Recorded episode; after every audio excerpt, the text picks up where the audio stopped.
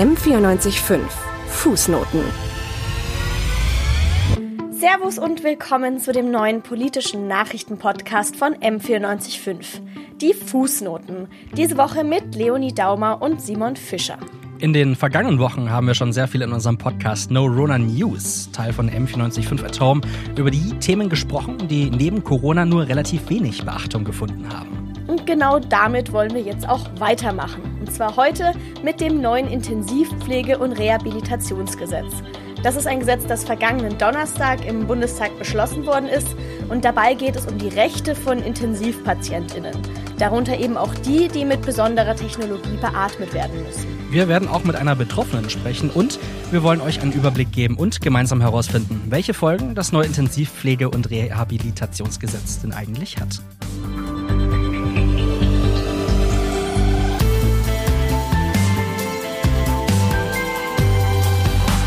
Fußnoten, was diese Woche zu kurz kam. Das Intensivpflege- und Rehabilitationsgesetz. Das klingt jetzt erstmal ein bisschen kompliziert und vielleicht auf den ersten Blick auch gar nicht so spannend, bewegt aber momentan viele Menschen, nicht nur die, die persönlich davon betroffen sind. Auch auf Twitter haben sich sehr, sehr viele kritisch zum Gesetz geäußert. Absurdantix sagt. Meine Familie hat Jahre nach einem Heimplatz für meinen Bruder gesucht, allerdings nicht wegen Beatmung, und dafür Heime im ganzen Bundesland abgeklappert. Schließlich haben sie eine betreute WG auf die Beine gestellt. Aber Spahn will am liebsten alle ins Heim schicken? Hashtag IPREG. Roller und ich sagt. Gerade wurde im Bundestag das Hashtag IPREG-Gesetz von Jens Spahn beschlossen, das Schwerbehinderte und Beatmete legal ins Heim zwingen wird. Betroffene haben sich bereits gegen Beatmung und für Freitod entschieden, weil sie zu Hause sterben wollen. Deutschland 21. Jahrhundert. Hashtag nie mehr CDU. Ganda 85 sagt. Wie Menschenrechte für Behinderte ständig als Wünsche von Betroffenen bezeichnet werden. Das sind keine Wünsche, keine mildtätigen Geschenke, die netterweise eventuell ganz vielleicht gewährt werden. Es sind Menschenrechte. Darauf hat man hierzulande doch Anspruch, oder? Hashtag NoIPREG. Dr. Emergency Doc sagt. Ankündigung. Ich werde als Notarzt keine Heimeinweisung Heimbeatmeter gegen den Willen von Betroffenen nach dem IPREG durchführen. Ich werde mich nicht mitschuldig machen durch Anwendung eines klar verfassungswidrigen und menschenunwürdigen Gesetzes. Audiphono 81 sagt. Trotz 50 Wochen Kampf gegen das Hashtag IPREG wurde das Gesetz heute im Bundestag durchgewunken. Ich bin fassungslos und unendlich wütend. Wütender Smiley. Wie man merkt, ist es auf jeden Fall ein Thema, das viele bewegt und auch noch dazu momentan besonders relevant ist. Denn Corona ist, wie man weiß, eine Lungenkrankheit. Und durch die Corona-Pandemie müssen ja bereits momentan in Krankenhäusern einige Menschen beatmet werden. Und es kann natürlich auf lange Sicht gesehen noch mehr Leute gegeben, noch mehr Leute geben, die über einen sehr viel längeren Zeitraum beatmet werden müssen. Denn noch kennen wir die genauen Folgen der Viruskrankheit noch nicht. Wir wissen ja noch überhaupt nicht, irgendwie welche Langzeitschäden Erkrankte vielleicht noch erwarten. Und unter Umständen bedeutet das, dass solche Menschen dann unmittelbar von dem Gesetz betroffen werden, werden könnten. Die Tweets, die wir gehört haben, die werfen auch viele weitere Fragen auf, die wir beantworten wollen. Zum Beispiel, was ist denn eigentlich Intensivpflege und das Rehabilitationsgesetz? Warum gibt es denn dagegen so viel Kritik? Und was bedeutet es denn eigentlich für die Betroffenen? Um vor allem die Frage nach den Folgen zu beantworten, wollen wir später noch mit Laura Mench reden. Sie ist Bloggerin, Texterin und Sprecherin für die Themen Gesundheit, Pflege und Inklusion. Und ganz wichtig, sie ist vor allem selbst Betroffene. Sie hat eine fortschreitende Muskelerkrankung und ist in bestimmten Situationen auf eine Beatmungsmaske angewiesen. Jetzt bevor wir aber mit Laura Mench reden, wollen wir noch eine ganz wichtige Frage klären. Was bedeutet das denn eigentlich Intensivpflege? M495 Nachrichtenchefin Johanna Hage erklärt es uns in 100 Sekunden. Schneller wissen, was los ist. Politik in 100 Sekunden. Heute? Mehr als 20.000 Menschen in Deutschland gelten als Intensivpatientinnen. Sie alle benötigen rund um die Uhr Unterstützung durch Pflege. Darunter fallen unter anderem Personen, die auf ständige oder zeitweise Beatmung angewiesen sind. Unter den Intensivpatientinnen finden sich beispielsweise Menschen mit einer Querschnittslähmung, verursacht durch einen Unfall, aber auch Personen mit chronischen Erkrankungen wie ALS oder Multiple Sklerose. Diese Pflege muss nicht immer in einer Klinik, in einem Pflegeheim oder gar auf der Intensivstation erfolgen. Menschen, die als schwerst pflegebedürftig eingestuft werden, können auch zu Hause gepflegt werden und so in ihrem familiären Umfeld bleiben.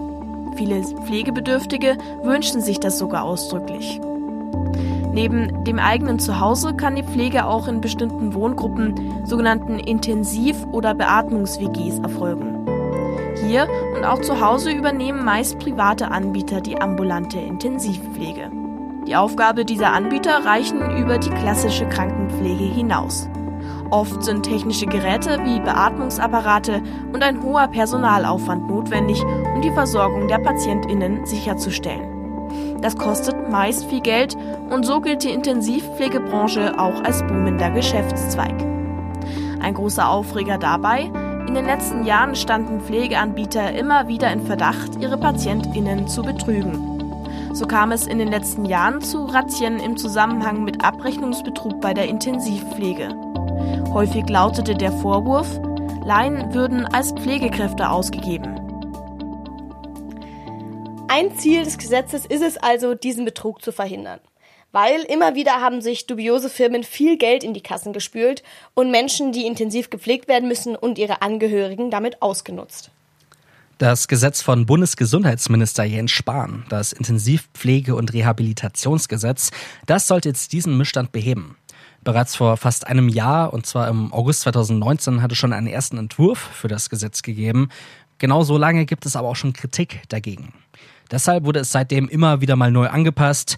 Das heißt, Teile davon wurden gestrichen, sie wurden ausgetauscht oder umformuliert sogar noch kurz davor, bis es dann am vergangenen Donnerstag beschlossen worden ist.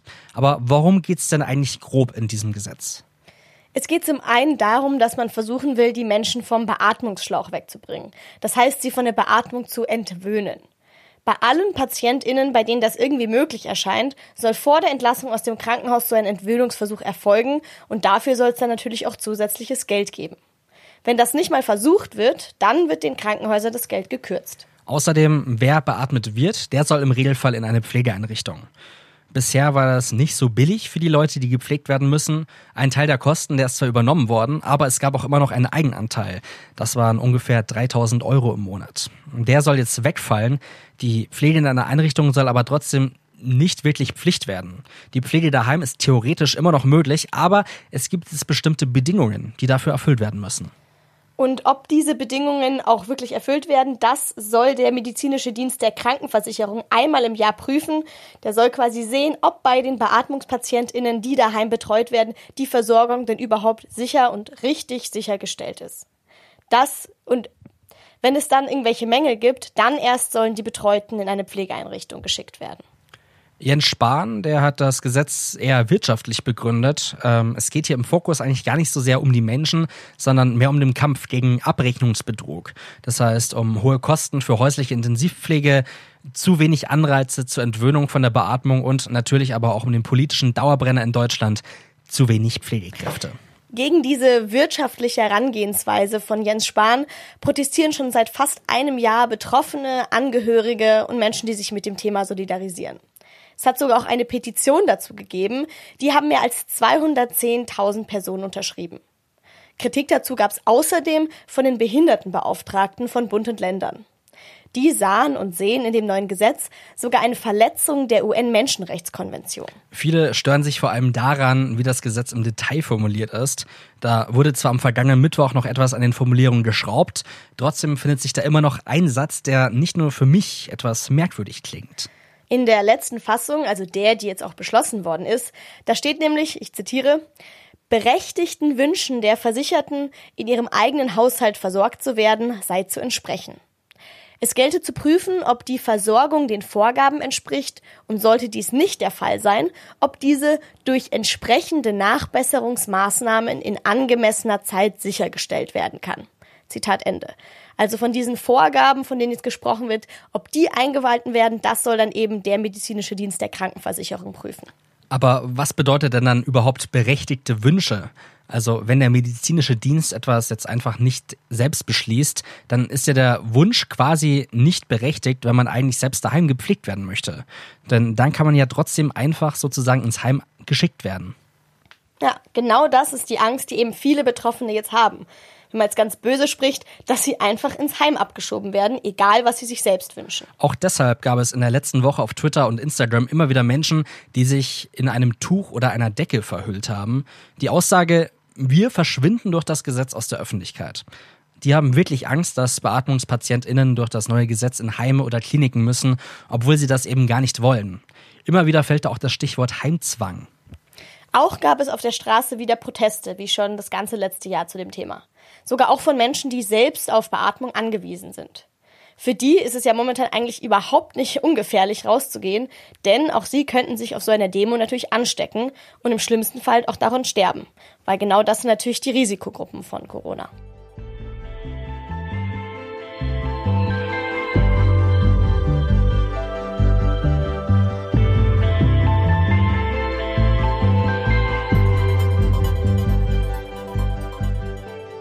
Eine der Betroffenen ist auch Laura Mench. Sie hat in einem Interview mit der Deutschen Welle schon gesagt, dann sterbe ich lieber an Corona, als dass ich in einem Pflegeheim elendig dahinsieche. Wir sprechen jetzt mit ihr. Hallo Frau Mench, schön, dass Sie sich die Zeit für uns nehmen konnten. Hallo, guten Tag. Frau Mench, Sie sind ja jetzt selbst Betroffene, direkt Betroffene von diesem Gesetz, dadurch, dass Sie ja selbst auch auf Beatmung angewiesen sind. Können Sie uns da kurz ein bisschen von sich erzählen, von Ihrer Situation? Ja, also es ist so, dass ich eine fortschreitende Erkrankung im Nervensystem habe die eben ähm, dazu, die halt eben in der Lage ist, ähm, nachhaltig jegliche Art äh, von Muskeln, die ich habe, abzubauen. Und äh, davon ist natürlich dann auch die Atemmuskulatur betroffen, weshalb ich jetzt aktuell auf nicht-invasive Beatmung, also Maskenbeatmung, angewiesen bin, wenn ich äh, liege. Aber ähm, die Erkrankung ist, wie schon gesagt, fortschreitend. Das heißt, äh, in ferner Zukunft oder eben in unabsehbarer Zukunft, weil es kann auch schon morgen sein, werde ich auch höchstwahrscheinlich auf invasive Beatmung angewiesen sein und äh, dementsprechend äh, betrifft mich das jetzt schon und äh, in Zukunft noch mehr. Am vergangenen Donnerstag ist ja im Bundestag jetzt das Intensivpflege- und Rehabilitationsstärkungsgesetz beschlossen worden mit Stimmen von der Koalitionsfraktion, also der SPD und der Union. Sie haben schon relativ früh gegen die Entwürfe des Gesetzes ja auch protestiert. Wie zufrieden oder unzufrieden sind Sie denn mit der Fassung, die jetzt beschlossen worden ist? Naja, erstmal muss man sagen, die, die endgültige Fassung kennen wir alle nicht. Die ist äh, nicht veröffentlicht. Wir kennen nur die Änderungsanträge von CDU, CSU, SPD und der Opposition. Und ähm, beschlossen wurde ja der Änderungsantrag, also dass der Änderungsantrag von der SPD, äh, wenn ich mich richtig erinnere, angenommen wurde. Ähm, aber wir müssten uns, wenn wir die finale Fassung haben wollen würden, das selbst zusammenbauen. Die kommt erst raus, wenn äh, im Bundesrat die unterschrieben wurde. Also es ist nicht verhandlungspflichtig im Bundesrat, aber die Unterschrift muss dort wohl geleistet werden. Und erst dann können wir die finale Fassung lesen und uns ein endgültiges Urteil darüber bilden. Das heißt, äh, ganz so viel kann ich dazu nicht sagen, aber es ist natürlich so, dass zu Beginn, als der Gesetzentwurf noch RISK hieß, äh, da war ich schon mit dabei. Ich bin direkt am Anfang mit eingestiegen in die Proteste. Ähm, da war es natürlich äh, noch viel schlimmer als das, was wir jetzt vermuten, dass es drin steht. Ich darf ja nicht sagen, dass es drin steht, weil es steht wir haben es ja nicht gelesen. Ähm, und da, da wäre ja, also Risk hätte die Abschaffung der kompletten außerklinischen Intensivpflege äh, verursacht oder wie soll ich sagen, eben veranlasst. Soweit äh, ist es jetzt erstmal nicht, also zumindest im Gesetzentwurf, äh, den wir eben vorliegen haben, wenn man den in Relation setzt mit den Änderungsanträgen, müsste dann, ist halt eben die Existenz der außerklinischen Intensivpflege festgelegt. Ähm, problematisch ist nur, dass es einige Grauzonen und wirre Definitionen gibt, die äh, schon in den anderen Versionen aufgetaucht sind, die halt den Kostenträgern, die dann eben die außerklinische Intensivpflege bezahlen müssen, sehr viel Spielraum lassen. Und es gibt eben, ähm, soweit wir wissen, keine krassen Regelungen oder keine endgültigen Regelungen darüber, wie dann der Kostenträger verfährt, wenn halt gewisse, gewisse Absprachen oder Einigungen, die in Form einer Zielvereinbarung mit dem Klienten getroffen werden, äh, was passiert, wenn das nicht eingehalten werden kann, weil der Klient vielleicht selbst nicht mehr in der Lage dazu ist, sich vielleicht nicht äußern kann und äh, unter Umständen eben nicht die Angehörigen hat, äh, um eine Zielvereinbarung in so einer umfangreichen Art und Weise zu, äh, einzulösen beziehungsweise aufzulösen, eher gesagt.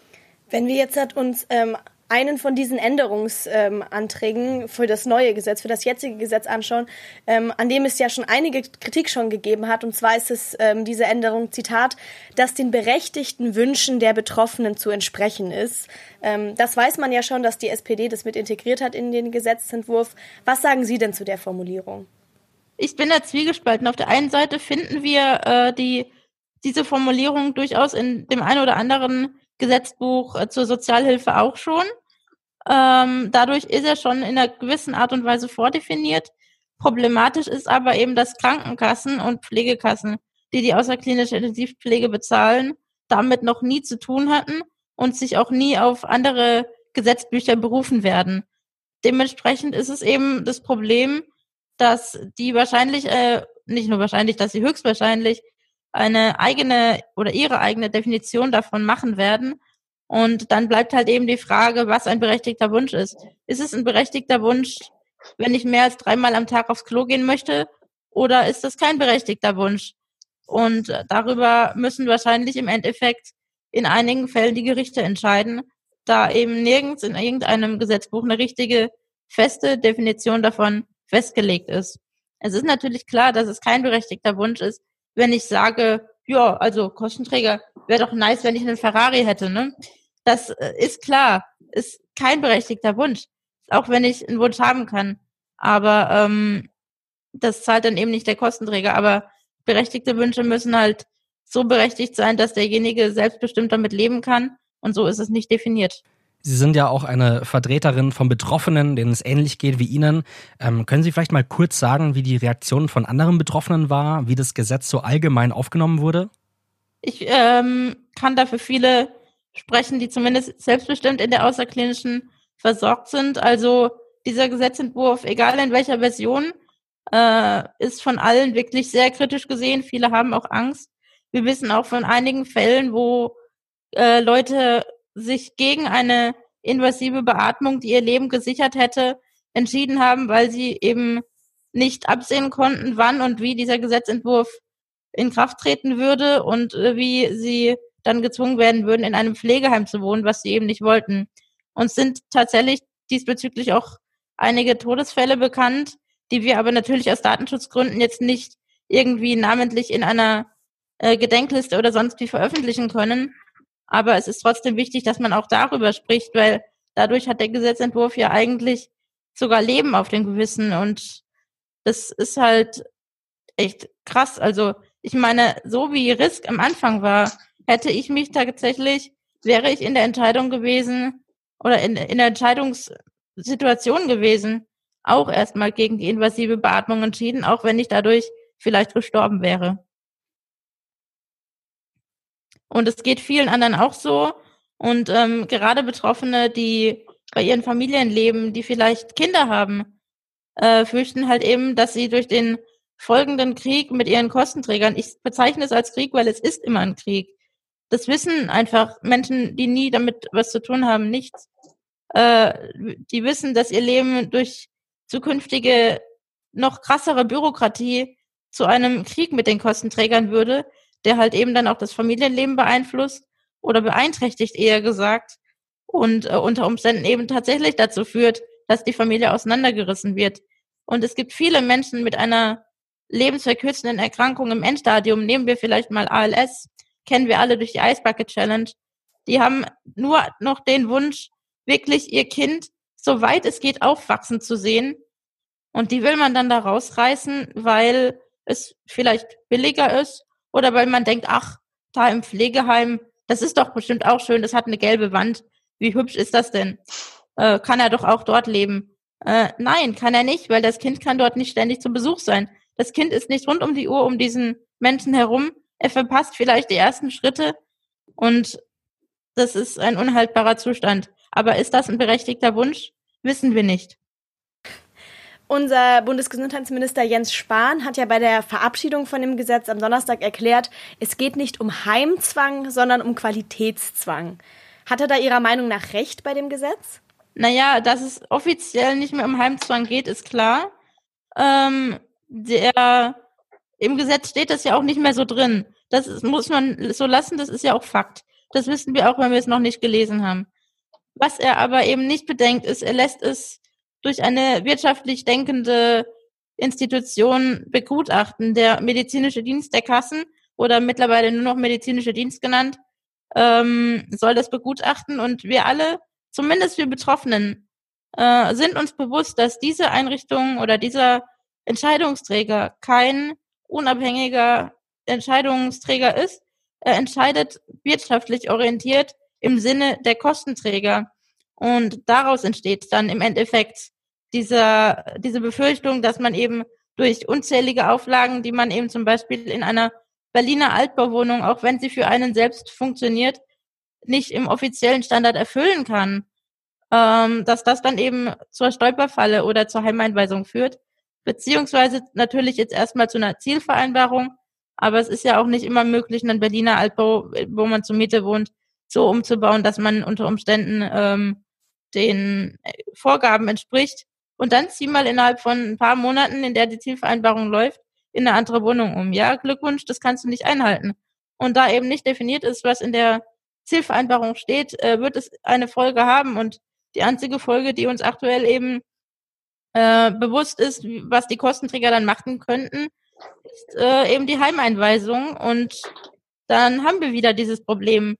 Ähm, und Qualitätssicherung, naja, Qualität, klar, ist wichtig, aber das geht nicht, indem man eben alle Versorgungen über einen Kamm schert. Ich bin ganz ehrlich, ich habe in meiner Versorgung genau eine examinierte Fachkraft. Alle anderen Kräfte, die ich habe, sind insgesamt neun Stück, äh, sind angelernt und können aber tatsächlich viel besser und direkter auf mich und meine Notfallsituationen eingehen, als jetzt eine examinierte Fachkraft, die vielleicht noch zigtausend andere Vorgehensweisen im Kopf hat, die sie für sonst irgendwelche anderen Versorgungen mal gelernt hat. Also ich sehe tatsächlich ähm, nicht nur Vorteile durch einem durch ein Team, das nur aus examinierten Fachkräften besteht. Auch jetzt, okay, die Pflege wird mich jetzt für diese Aussage hassen, das weiß ich. Es tut mir aber leid, es ist leider so. Wenn jemand in der Lage ist, ein Team anzulernen, muss man ihm das auch lassen. Und Pflegequalität hat leider nicht immer, natürlich in vielen Fällen schon, aber nicht immer nur was mit Qualifikation zu tun es muss auch menschlich passen, wenn man unter Umständen 24-7 mit einer Person ähm, in einer Wohnung sitzt oder wenn man eben im Dreischichtdienst seine Assistenten, äh, wie ich, organisiert, aber man ist immer alleine mit der Person. Und wenn es dann nicht passt, dann äh, hast du dich auch schon nach zehn Minuten in den Haaren. Und wer möchte das bitte? Also da ist die Qualität halt sehr unterschiedlich zu bewerten.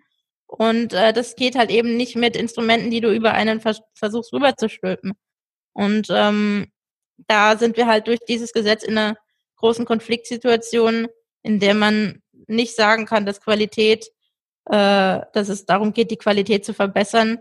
In dem Fall geht es einfach nur um ein riesiges Bürokratiemonster, das die Qualität definitiv nicht verbessert, weil meine Assistenten ja jetzt noch viel mehr dokumentieren müssen zum Beispiel.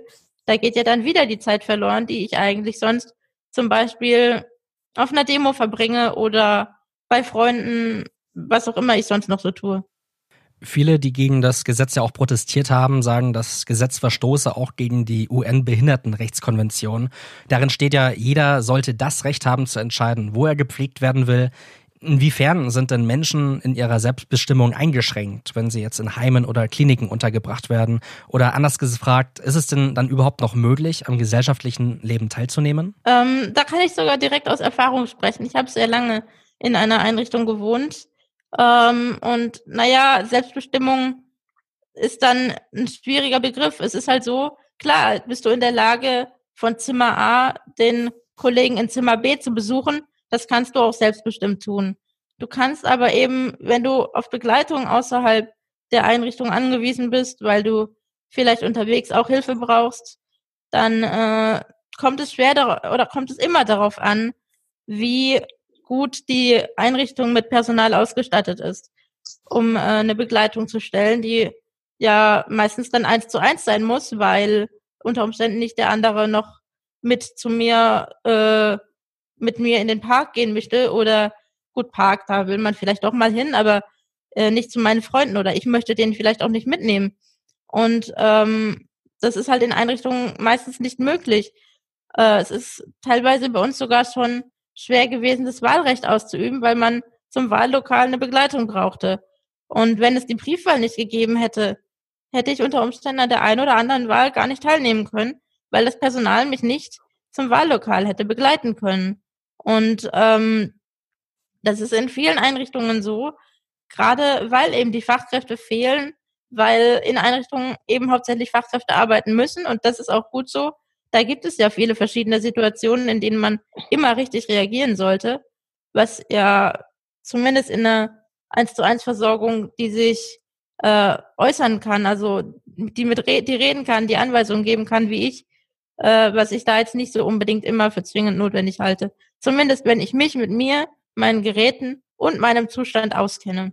Aber eben in der Einrichtung, da brauchst du das so und wenn du zu wenig Fachkräfte hast, dann hast du zu wenig Fachkräfte und dann leiden halt eben die Bewohner darunter, weil sie mal nicht schnell in den Park können, weil sie vielleicht mal nicht an der Wahl teilnehmen können, weil keiner da ist, weil vielleicht eine Fachkraft gerade da ist, die sich um alle kümmert und da äh, verschwindest du dann wirklich aus der Gesellschaft, weil wie sollst du denn in der Gesellschaft drin bleiben, wenn du keine Begleitung hast?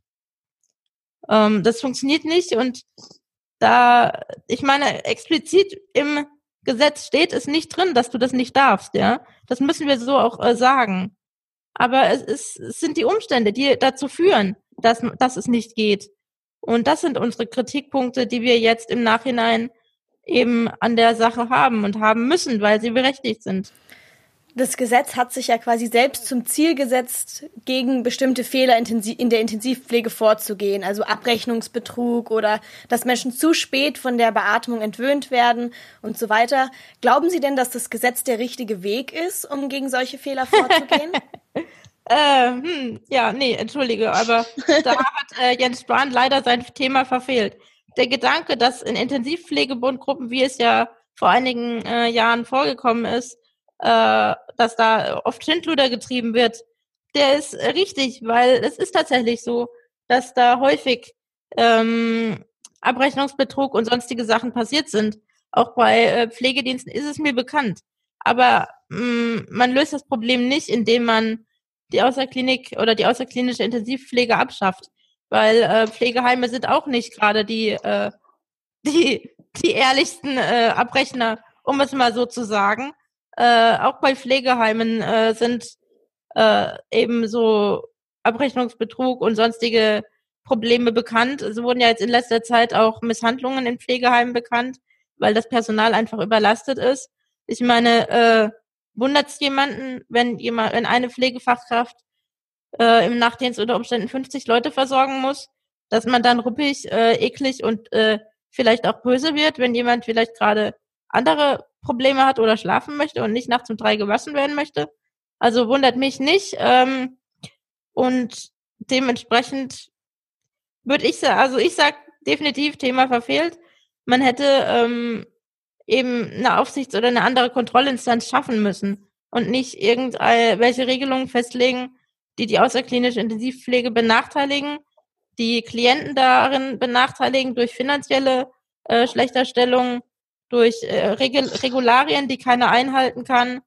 Äh, das macht alles überhaupt keinen Sinn. Eine unabhängige, neue Kontrollinstanz, die patientenorientiert berät, aber vielleicht nicht nur die Außerklinik, sondern wirklich alle, die in Pflege irgendwo was zu tun haben, also auch die Heime, die Sondereinrichtungen, ähm, all die müsste man unabhängig beraten und eben patienten- oder klientenorientiert. Dann hätte man vielleicht äh, die Option, dass der, die Betrugsmaschen eingedämmt werden, aber eben nicht durch die Abschaffung eines gesamten Zweiges, der unglaublich viel Selbstbestimmung und äh, unglaublich viel Potenzial hat. Was denken Sie denn, wie es jetzt weitergeht, wo das Intensivpflege- und Rehabilitationsgesetz beschlossen worden ist? Naja, das ist eine schwierige Frage. Also ähm, wir haben ja, wie gesagt, immer noch nicht den Text vorliegen. Wir warten jetzt aktuell die Entscheidung im Bundesrat oder nicht Entscheidung, aber die Unterschrift im Bundesrat ab, damit dann der Gesetzestext äh, veröffentlicht wird. Wir werden dann ähm, den prüfen, auch juristisch, und ähm, dann sehen, wie wir weiter vorgehen. Also aktuell äh, ist auf jeden Fall äh, der Tenor, dass wir eine äh, Beschwerdestelle planen, eine unabhängige. Ich habe aktuell das E-Mail-Postfach, über das ich die Bilder für die Protestaktion gesammelt habe, noch offen. Also wenn jetzt direkt was mit einem Kostenträger sein sollte, kann man da auch noch hinschreiben. Äh, in Zukunft wird es da eine unabhängige E-Mail-Adresse geben. Ähm, wer genau die einrichtet, das äh, sind wir noch in Gesprächen. Ähm, das werden wir aber zeitnah publizieren und äh, soweit es geht äh, veröffentlichen und streuen. Ähm, und dann wird man sehen, ob äh, die Opposition hat ja auch angekündigt, äh, im Fall der Fälle eine Verfassungsklage anzustreben. Dasselbe sagt auch der VDK, wobei die ja erstmal auch eben ähnlich wie wir abwarten, was die Kostenträger draus machen. Ähm, und ja, wie gesagt, es hängt halt alles von dem Text ab, äh, wenn er veröffentlicht ist. Ähm, es gibt viele Möglichkeiten, wie wir vorgehen können und wir werden uns dann für eine entscheiden und die dann eben konsequent durchziehen.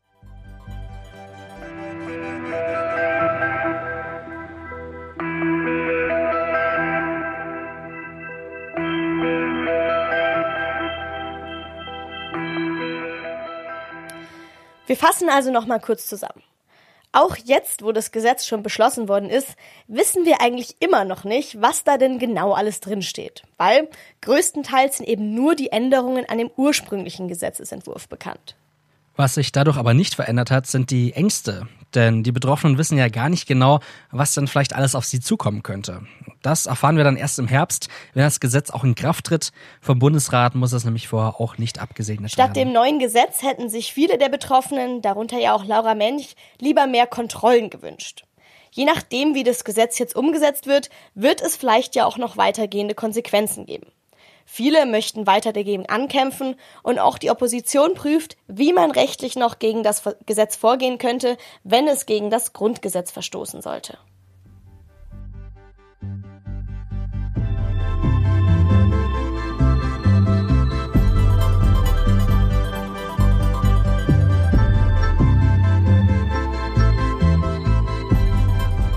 Das war die allererste Folge von Fußnoten. Wir bedanken uns bei allen, die an dieser Folge beteiligt waren. Das sind aus der Redaktion Sebastian Schmidt, Levin Schön und Dorothea Wolf. Die Leitung haben Laura Wiedemann und Johanna Hager. Produktion Jonas Bayer. Redaktionsschluss war Sonntag, der 5. Juli um 11 Uhr. Vielen Dank an dieser Stelle auch an Moritz Batscheider und Valerie Nowak für ihre Unterstützung. Und auch am nächsten Montag reden wir dann wieder über die Themen, die in dieser Woche zu kurz kommen. Wir sind Leonie Daumer und Simon Fischer und wir sagen Servus.